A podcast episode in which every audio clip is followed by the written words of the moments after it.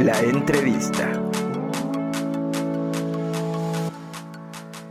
De venderles como nuevos materiales, o sea, también la prueba de materiales que tuvimos que hacer para llegar a lo Aquí sabemos poquito del mezcal y lo hemos dicho siempre. ¿Qué es una denominación de origen? Y es que además pues somos amigos desde hace mucho tiempo y me da gusto que te esté yendo tan bien, gracias. Las verduras, así, de por sí era una recomendación que muchos lo pasamos por alto, lo pasamos porque así somos muchos mexicanos. Claro. Y preocupados, bastantemente preocupados por el asunto. ¿Pero te has sentido amenazado por esta situación? ¿Cómo estás, estimado amigo? No, hombre, yo feliz de que nos tomes la llamada, compañero. Término en inglés que significa noticia falsa. Es una noticia que se difunde a través de las redes. Gracias por estar aquí porque eres actriz y además eres muy, muy talentosa. ¿Soñabas con esto cuando eras pequeña? La 3, que es operaciones de operaciones concretas, es de 5 a 9 años. ¿Qué pasó? Nos colgó, no es cierto, es broma. Nos colgó el teléfono, ya ni modo. ¿no? Mucha paciencia y confianza en lo que, en lo que estamos haciendo como, como adultos. Y como ¿Hace papás. cuánto que, que no, que no puedes ver a tus padres? ¿Hace cuánto que no tienes contacto con El ellos? mezcal poblano, Puebla también produce muy, muy, muy buen mezcal desde hace mucho tiempo. Para poder ayudar a la población a estar desinformados en función del COVID-19. Por eso, a ver, no te me enojes, vamos a calmarnos y seguimos con la entrevista, por favor. Que lanzan, que incluso ya están en tendencia. ¿Qué tanto puede afectar nuestra imagen pública?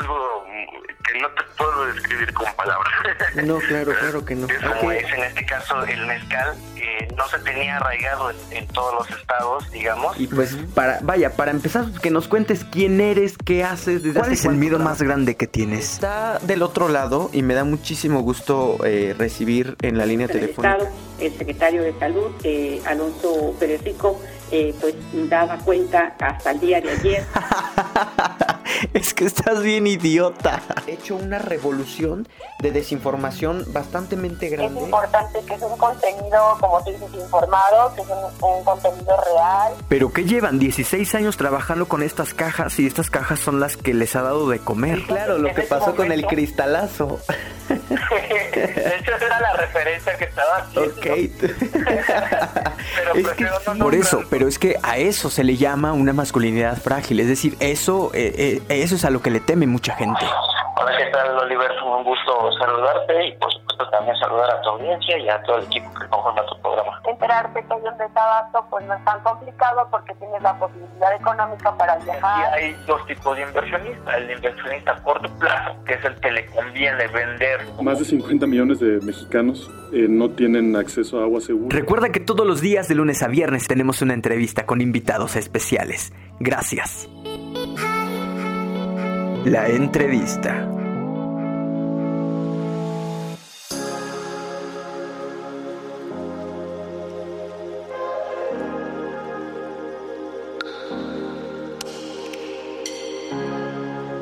Ya tenemos en la línea eh, telefónica al, al colaborador de cada jueves, Miguel Ángel El Leonor. Él recuerden que es eh, experto en desarrollo de marcas, también tiene un MBA en alta dirección de empresas. Oye, tengo duda, ¿hace cuánto estudiaste este MBA, Mike? Disculpa, ¿hace cuánto terminé el MBA? Este, ajá, o sea, ¿hace- ¿desde hace cuánto? Eh, tiene un año. Órale, buenos días, Mike, ¿cómo estás? ¿Qué tal? Buenos días. ¿Cómo estás, Oliver? Buenos días y bueno a todos que nos están escuchando. Muchas gracias por, por cada jueves tomar la mañana, la, tomar la llamada desde temprano. Claro que sí. Oye, pues nada, siguiendo en esta línea de desarrollo de marcas, vamos a hablar hoy de uno de los temas, creo yo que sería lo principal que se puede hacer, ¿no? Es como una, un- es como el básico para arrancar cualquier tipo de negocio, de marca, y es hablar de la investigación corporativa. Vamos a arrancar, si es que tú nos ayudas, porque además eres experto en, en cuestiones de metodología. ¿Qué es una investigación, Mike? Bueno, tener este en cuenta, bueno, el fin de la investigación corporativa es encontrar indicadores que puedan eh, afectarte o beneficiarte dentro de la empresa eh, y también pues encontrar los insights que te puedan interesar eh, en los cuales tú puedas poder mover dentro de tu empresa todas los- las cosas que podrían ser interesantes para el mercado. Incluso que se podría analizar la cuestión de productos y de servicios que podrían ser como de los más rentables eh, o, de las líneas de rentabilidad para tus negocios, ¿no? Sí, claro, bueno, eso sería con opinión del público respecto al mercado o tendencias que están empezando a fortalecerse. ¿Qué es lo primero que se hace en una investigación corporativa, Mike? Bueno, también depende de en qué momento te encuentres como empresa, ¿no? Por ejemplo, si es inicial, o sea, apenas tu empresa va a iniciar, pues lo importante aquí es eh, hacer un análisis de cómo se están moviendo las macro tendencias económicas y sociales, ¿no? Para esto, pues podemos recurrir, por ejemplo, a un modelo PEST o también se le llama macroentornos eh, socioeconómicos, que toma en cuenta cuatro variables, cuatro dimensiones muy este, amplias, que, son política, eh, sociedad, eh, económica, ¿no? Ajá, sí, claro. Y este... Eh, no, en orden, de nuevo. Es política. Sociedad. Eh, bueno, PEST es política. Sí, a eso iba. Este, economía, sociedad y tecnología. Tecnología. Y tú me decías que hay, ajá, sí, y que hay quienes toman cuál, dijiste? En cuenta eh, ecología. Ecología. ¿Qué podrían tomar en cuenta de la cuestión ecológica? Bueno, si tú te dedicas a la mano, a la, si eres una empresa manufacturera, pues tienes que ver qué impacto negativo puedes estar haciendo eh, en la ecología, ¿no? Por lo tanto, que pues también dañas el medio ambiente de todos. O este, si tú tienes la oportunidad de reemplazar algunos procedimientos, algunas este, materias que tú usas, por algo mucho más amigable y igual este puedes saber qué tipo de, innovación hay respecto a algunos usos y futuros que tú ya tienes como empresario. También este a lo mejor entender cuáles son los reglamentos en, en, algunos, por ejemplo, en algunos casos de, que te recomiendan qué hacer o qué no hacer de acuerdo a tu giro, ¿no? Eso es por parte de la ecología, de parte de la política, pues podría ser las nuevas implementaciones que hay pueden estar afectando, este también temas de impuestos, o sea, es todo lo que tenga que ver con el gobierno que te está dictando eh, qué hacer y qué no hacer y te puede afectar a ti dentro de tu empresa, eso está relacionado con la política, ¿no? También las tendencias que vengan, ¿no? por ejemplo, que algún partido este, esté promoviendo, impulsando alguna este, iniciativa, alguna idea que te pueda beneficiar o que te pueda este, perjudicar, tienes que tomarlo en cuenta, ¿no? Saber si va, si va fuerte, no va fuerte y pues anticiparte. de la cuestión económica, no, sí, en el mismo orden vamos.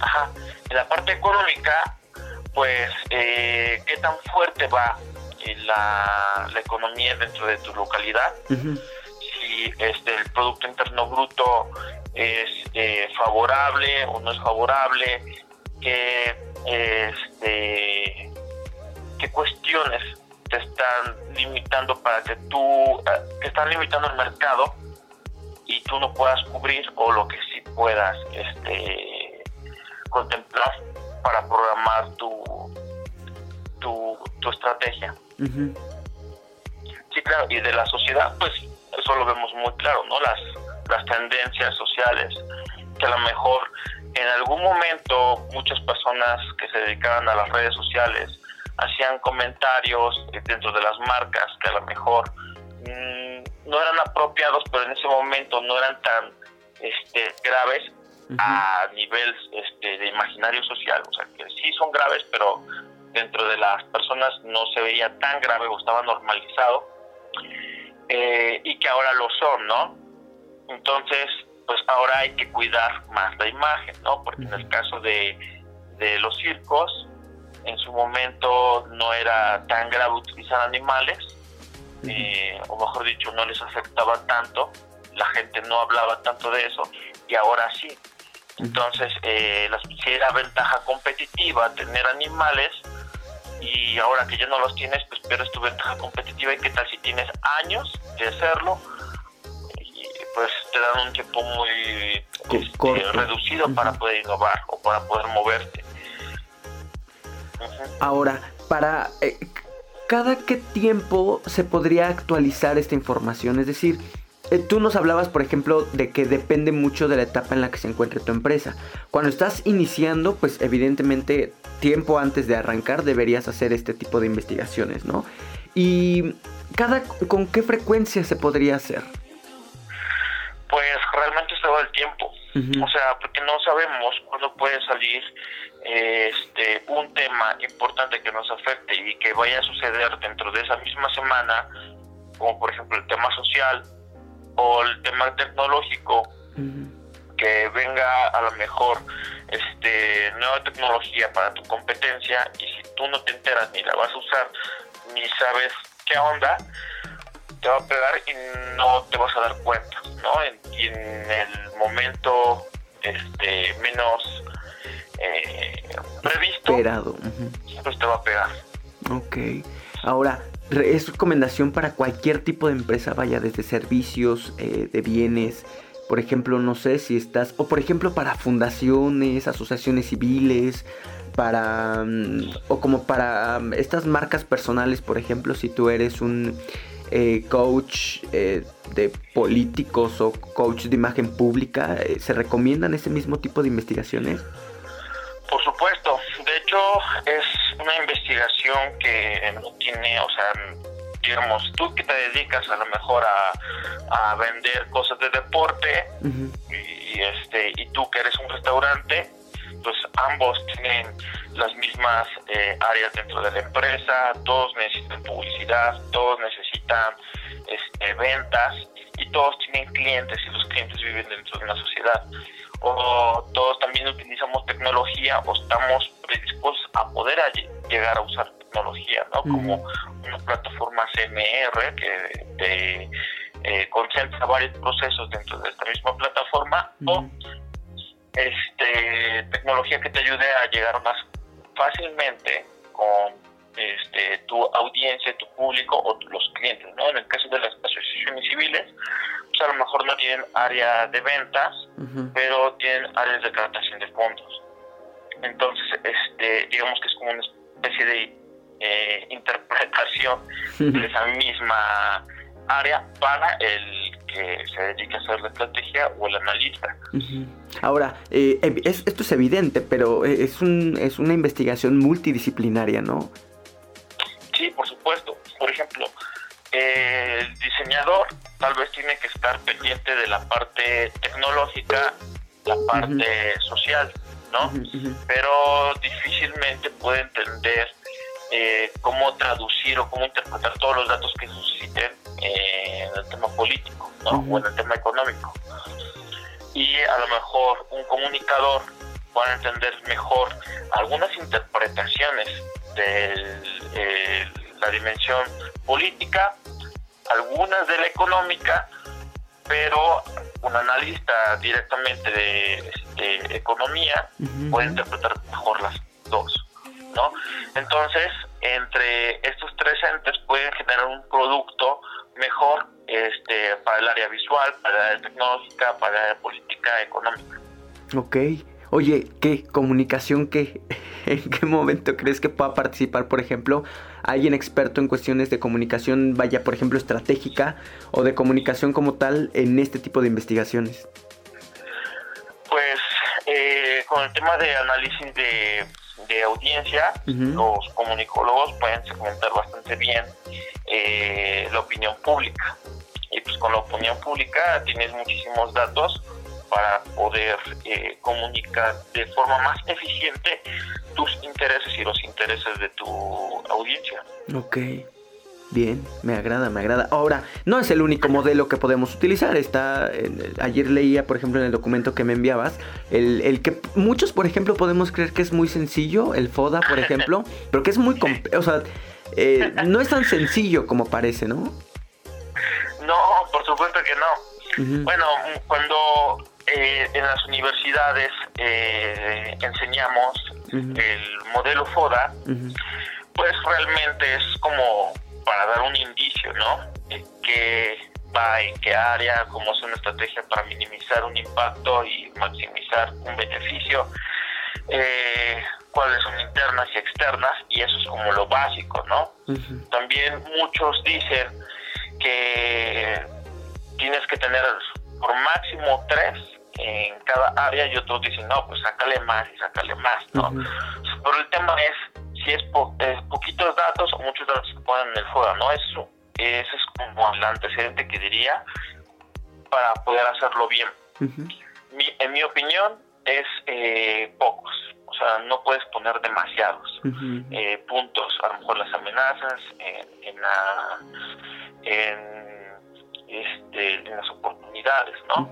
Vamos, es eh, FODA viene de las fortalezas, de las oportunidades, de las debilidades y de las amenazas, de, alguna de alguna marca, de alguna empresa o de alguna persona, ¿no?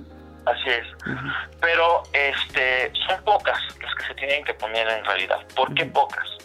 Porque estos te dan indicios o son como resúmenes muy muy generales de este de tus otras fuentes de datos, ¿no? Por ejemplo, en la parte de eh, debilidades, ¿no? Digamos, si tú dices que la empresa no tiene eh, a lo mejor, no sé, mucho reconocimiento dentro del mercado y no tiene capital, significa muchísimos datos, ¿no? O sea, ¿por qué no tiene tanto capital?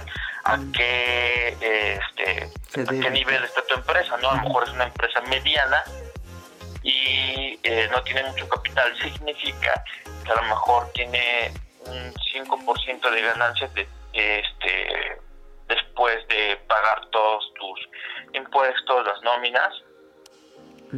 Y a lo mejor eso es un, este, una ganancia muy, muy pequeña, del 5%. O sea, con, el que, con lo que la empresa ya puede hacer todo lo que quiera, invertir en, este, nuevos espacios. Y a lo mejor la intención de ese FODA es este, parte de eh, una estrategia de expansión, entonces un 5% sí significa muy poquito, ¿no? Eh, y con esto ya podemos eh, empezar a desmenuzar qué significa poco capital, ¿no? Porque pues tienes que tener todas tus cuentas, este, tu Excel con tus partidas financieras y poder tenerlas ya analizadas o empezarlas a analizar, ¿no? Para poder decir que sí de verdad tienes poco capital o que a lo mejor el reconocimiento del mercado es bajo. Pero ¿quién lo dice? Si lo dice nada más este el dueño, pues realmente no, tiene mucho este uso ese dato, ¿no? O sea, no es, no es tan efectivo.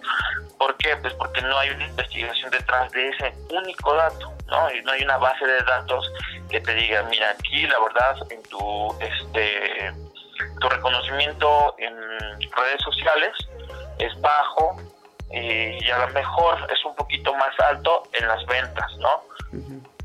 y, y, eso ya es un indicador diferente que, que te está diciendo, sabes que no tienes tan poco reconocimiento, en realidad no estás tan mal. Entonces hay que corregirlo o de verdad tienes pocas ventas porque tienes poco reconocimiento y a lo mejor desde el principio, desde el modelo de negocios, no lo armaste bien y hay que volver a reestructurar y hacer eh, y cambiar muchos procesos dentro de la empresa. Claro. Mm. Ajá, entonces algunos datos pequeños pueden significar muchísimas otras cosas y a lo mejor tienes que tener otros datos que sustenten el FODA. No solamente es hacerlo en cinco minutos y aquí sentado en lo que se, a ver qué se te ocurre como lluvia de ideas para poner en el FODA. No, en realidad es un documento que se tiene que hacer de forma profesional y tienen que haber muchas fuentes de datos para poder sustentar lo que pusiste. Claro, claro, porque además eh, es una buena forma de hacer mediciones, ¿no? En determinado tiempo tú puedes volverte a sentar, si ese FODA está bien hecho, volverte a sentar para analizar cómo está tu empresa en determinado tiempo, no sé, a, los cinco años, por ejemplo, ver cómo avanzaste en función de las amenazas o de las debilidades que tenía, o si tus fortalezas siguen siendo, eh, vaya, siguen siendo pues fuertes.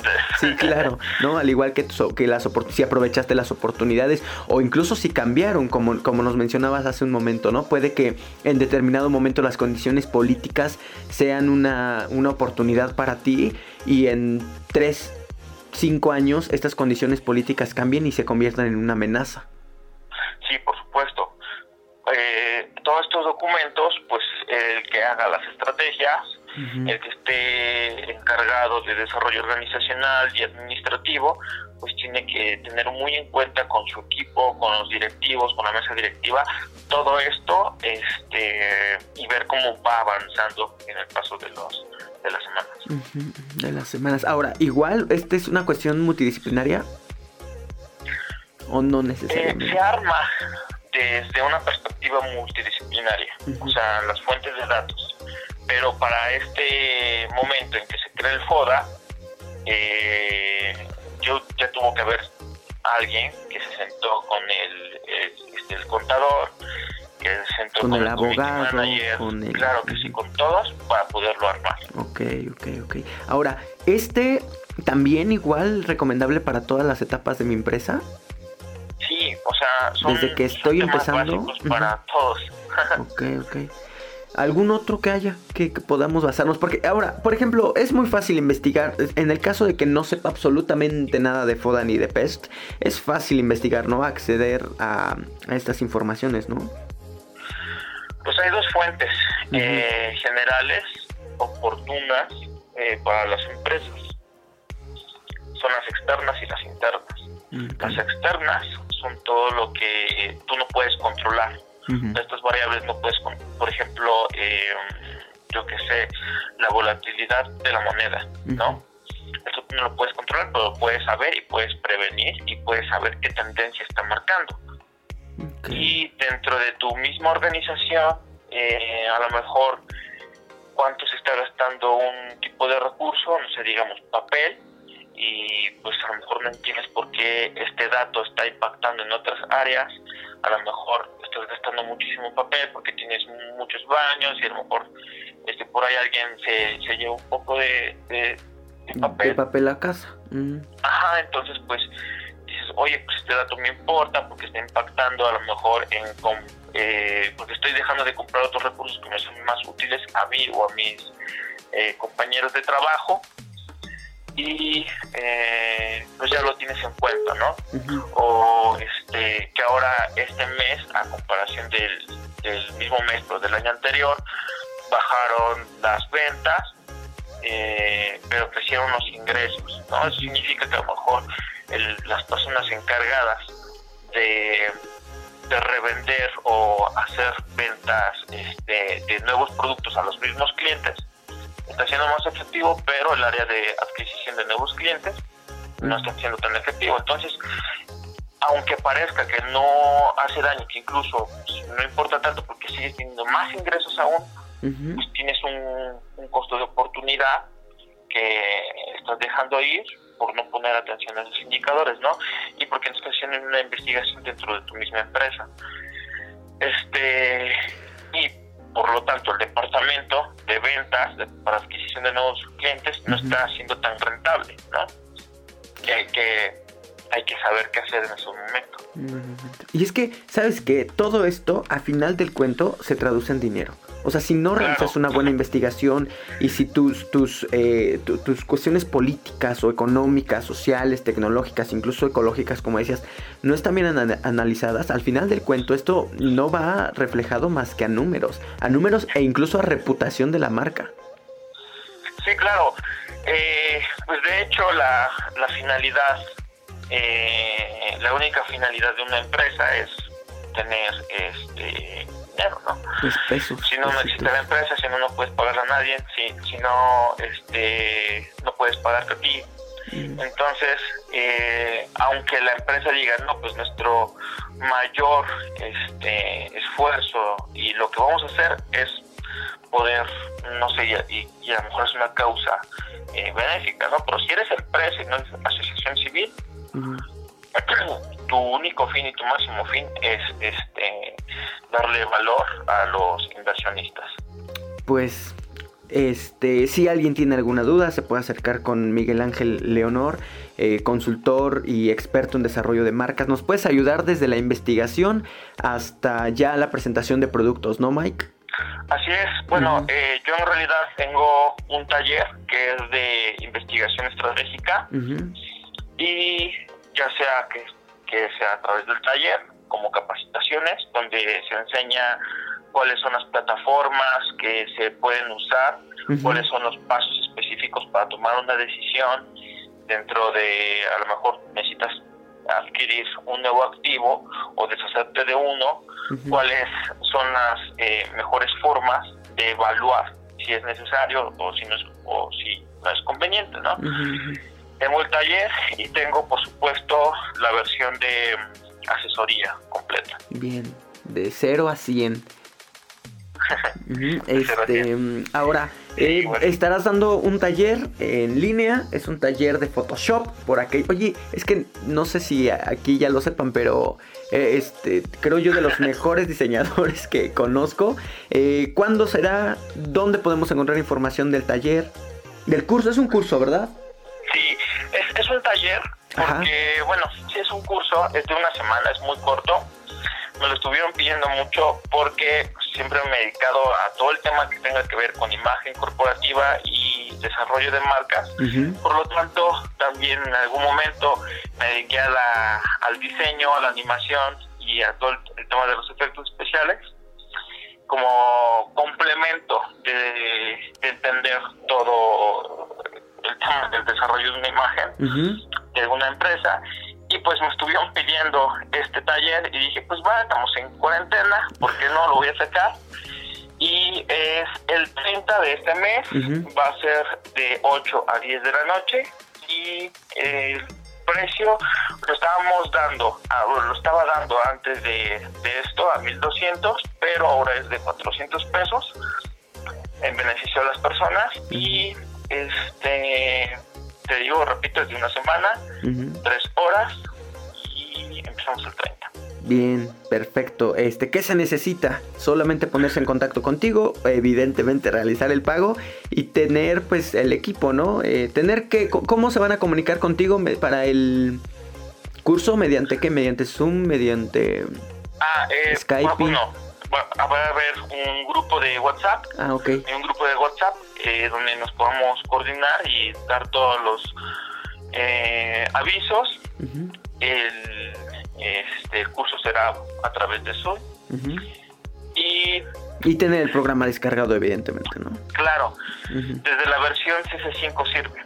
O sea, porque lo que voy a dar es eh, Photoshop para redes sociales. Bien. Donde vemos el tema de fotomontaje de 0 a 100 para usuarios tanto expertos como no expertos. Y este que tengan muchísimas ganas de poder vamos a ver no solamente temas de edición sino vamos a repasar también con temas de los insights que pongamos por ejemplo una palabrita por ahí cómo sacar esa palabra. Ok, bien. ya es como de mi cosecha. Me agrada me agrada. Oye todo no desde stories o sea toda la cuestión de edición Perfecto. el tema fotomontaje sobre todo. Va que va, pues me late. Eh, tu contacto, tu número de contacto, Mike, por favor, y tus redes sociales, ¿cómo te podemos encontrar? Claro que sí, es 22 26 83 70 42 y en mis redes sociales me pueden encontrar como Miguel este, Miguel Ángel Honor, tanto en mi fanpage como en LinkedIn. Perfecto. Y eh, Power Up, ¿no? Sí, también tenemos un, eh, bueno, tengo, no sé por qué siempre hablo en plural, estoy muy acostumbrado a, hablar, a trabajar con equipos.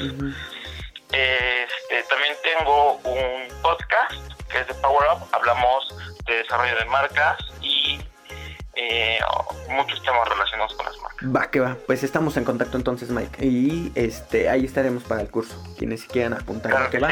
Muchas gracias, nos vemos la siguiente semana. Igualmente. Hasta pronto. Nuevamente, Miguel Ángel Leonor, ya lo conocen ustedes, él es experto y experto en el desarrollo de marcas eh, para cualquier tipo de marca, se pueden acercar directamente con él, tiene un MBA en alta dirección de empresas y pues en esta ocasión hablamos sobre la investigación empresarial, la investigación corporativa. Eh, antes de irnos al corte, quiero invitarlos por favor a que escuchen todas las entrevistas que tenemos en nuestro canal de YouTube, en Israel Oliver, que, nos, que se suscriban, que le den like, que los compartan y además que vayan a las redes sociales extras que tenemos, Instagram, Facebook, Twitter. Eh, todo, todo, en todo aparecemos como Israel Oliver. Vamos a un corte, yo regreso, soy Israel Oliver. Gracias, muchas gracias. Toda la información de este programa está disponible en Facebook. Búscanos, Israel Oliver.